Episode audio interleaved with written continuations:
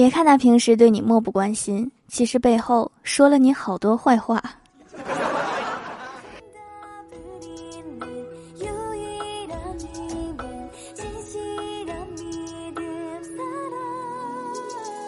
Hello，蜀山的土豆们，这里是全球首档古装穿越仙侠段子秀《欢乐江湖》，我是你们萌逗萌逗的小薯条。早上吃饭的时候，老妈说手机没费了，让我去营业厅给她交话费。我寻思营业厅和单位不同路，我就用微信给他交了一百。结果刚交完，我妈就喊我说：“哎，你不用去了，不知道哪个傻子刚才给我交了一百。”妈，是我呀，我在网上交的。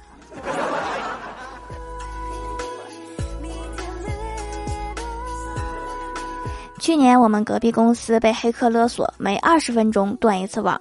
他们找了好多网络安全的高手，都没有找到凶手。最后发现黑客是买通了保安，每二十分钟拔一次网线，竟然是物理攻击。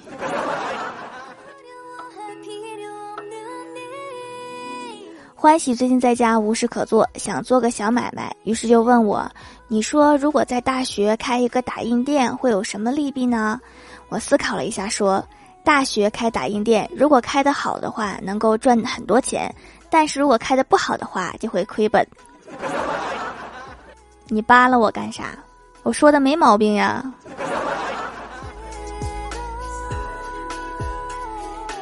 去年年末，公司没有什么业务了，但是也不敢放假，大家都在办公室发呆。郭大侠就提议说：“要不咱们打会儿牌吧？”李逍遥摇头说：“这不好吧？万一被领导看到怎么办？”小仙儿说：“大家一起玩，领导不会生气的。”但是李逍遥还是不玩，趴在桌子上假装睡觉。没办法，只好我们自己玩。但是小香还是热心的帮李逍遥摸了把牌，放到他的身边。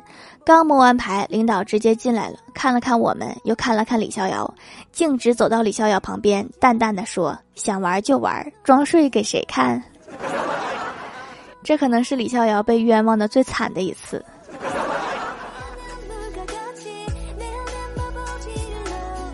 我哥有一个广西的朋友，有一次他来我们这儿办事儿，顺便看看我哥，就一起出去吃了个饭，点了一盘田螺。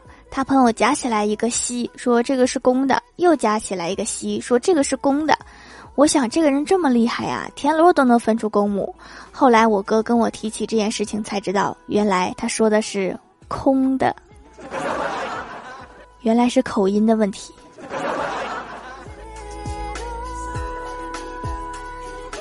昨天上班发现公司电梯坏了，只好爬楼梯。可是公司在十三楼呀，我爬到十层的时候已经累得不行了。突然看到电梯又开了，我决定还是坐电梯上去。进去发现电梯在一直往下走，一直到一楼。门开了，只见一个维修师傅站在门口说：“电梯坏了得修，现在停运。”你赔我刚才爬的十层楼。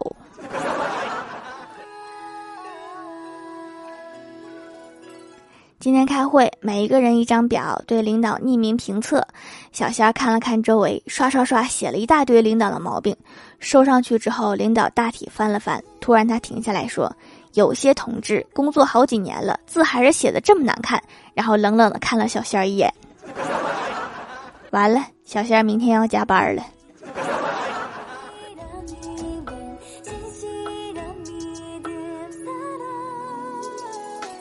了考验郭大侠是不是和当初一样爱自己，郭大嫂让他晚上去买冰淇淋，就跟郭大侠说：“你如果是真的爱我，现在就给我买回来。”郭大嫂以为，即便郭大侠不去，也会跟他讲什么不买冰淇淋才是真爱，晚上吃冰淇淋容易发胖，是对他的健康着想之类的大道理。没曾想，郭大侠直接说：“我不是真的爱你，滚犊子！”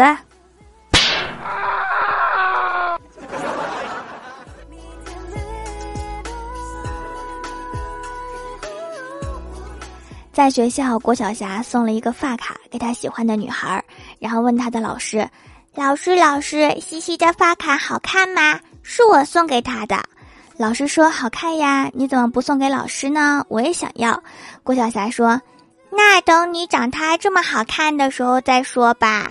”太随他爸了，好直啊！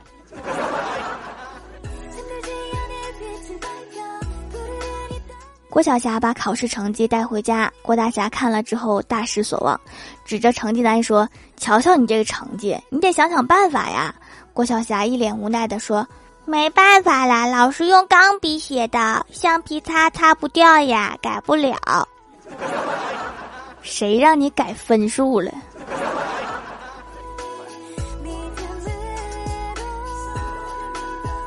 看别人家孩子吃药都得追好几条街的喂，打针也是全家齐上阵，还不一定能制服孩子。郭晓霞他们家就不一样，每次吃药郭晓霞都特别的乖，打针也只是抱着就行了。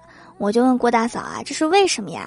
郭大嫂说，我一般都是先和他商量，你要是自己好好吃药呢，还是先揍你一顿再好好吃药呢？郭晓霞那时候虽然小，但是也能立刻做出正确的选择。妈妈。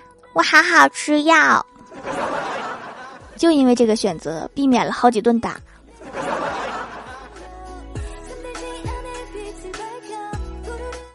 郭大嫂最近在看《高唐小天文》，今天出门前，她跟郭大侠说：“霞霞，你跟我说个叠词呗。”郭大侠莫名其妙的看了他一眼，说：“拜拜。”还真是叠词。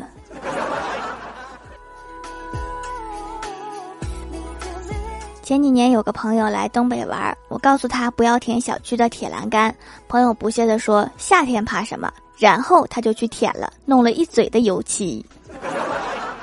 这孩子太犟了。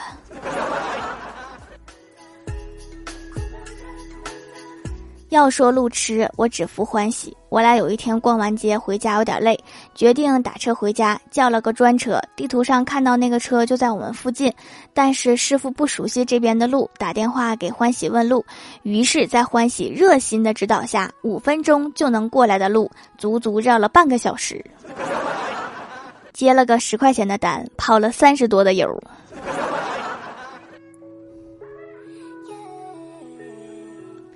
我妈嘱咐我哥说：“一个男人要管住自己的嘴，别天天瞎说，会被别人嫌弃的。”转头又对我说：“你也是，管住你的嘴。”我忙争辩，我说：“我可没到处瞎说。”我妈白了我一眼说：“管住你的嘴，再吃体重就收不住了。”哎呀，我最近已经在减肥啦。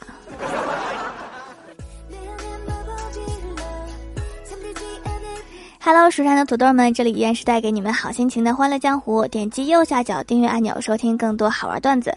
在微博、微信搜索关注 NJ 薯条酱，可以关注我的小日常和逗趣图文推送，也可以在节目下方留言互动，还有机会上节目哦。下面来分享一下上期留言。首先第一位叫做飞梦乐师，他说：“薯条薯条，我和我同学买了四。”四支盲笔，我们两个各两支，他两个隐藏，我两个秋香。什么玩意儿？什么是盲笔？是盲盒吗？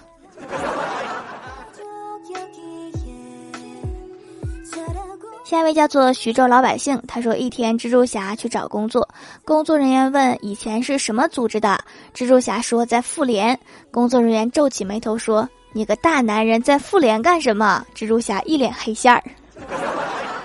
这工作人员可能是没有看过电影。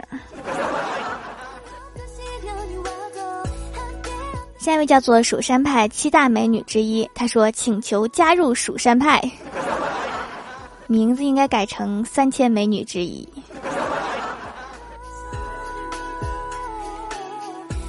下一位叫做九个啾啾啾，他说看到掌门店里有两种美白的皂，挑选了半天，觉得中药成分的比较快。下单之后物流也太快了，隔天就到了，使用起来一点都不干，还有滋润的效果。洗完脸没有着急涂抹保湿水，特别等了一会儿，竟然也不会变干燥，滋润效果非常好。美白还要持续使用一段时间才知道，但是相信掌门一定不会错的。加油，白了回来追平哦，亲。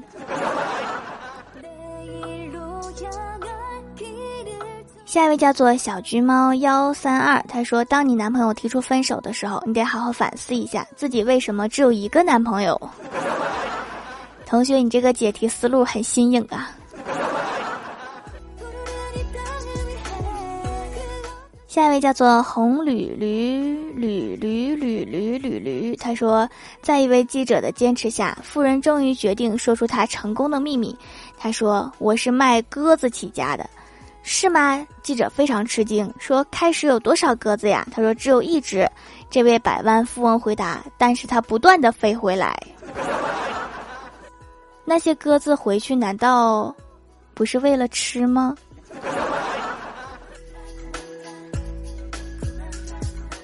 下一位叫做可达鸭呀，他说在火车轨道捡到牛肉干、飞机场的八宝粥、农村里的巧克力豆，千万不能吃。别问我为什么，为什么呀？下一位叫做无锡小博，他说听节目买了手工皂，到货我奶奶端详了很久，告诉我这个他也会做，叫猪胰子。我有点懵，猪的胰腺都能洗脸了吗？上个世纪什么科学水平？小薯条做的手工皂用的真不错，去黑头效果特别棒，肉眼可见的变干净。话说那个猪胰子不是猪的胰腺，亲，你这个理解真降糖啊！猪胰子是猪油做的皂。我，但是我这个是精选的有护肤功效的植物油，还是有差距的。下一位叫做上官婉化，他说：“别再问我是不是分手了，我再次澄清，事实是我丧偶了，好吗？”当你分手后有人问你，你就说这句话，肯定不会分手。条赌我赌我，我的夫人们应该是不舍得和我分手的。下一位叫做素谦学妹，她说：“老夫掐指一算，条一定堵我。不说了，上段子。媳妇儿下班回来，看见电饭锅烧坏了，生气地说：‘你说你干什么行呢？成事不足败事有余，做点饭都能损失东西。’我说我就做一件事情不损失东西。媳妇儿说哪一件呀？我回答：跪搓衣板呗。我跪了十来年了，搓衣板坏了吗？没想到媳妇儿大怒：你还有脸说搓衣板是没坏？你跪坏了多少裤子？”下次把裤子撸起来再跪。下一位叫做蜀山派啦啦啦，他说留段子一枚，晚上梦到掉了六元钱，心想梦是反的，结果早上一出门掉了九块，果然是反的。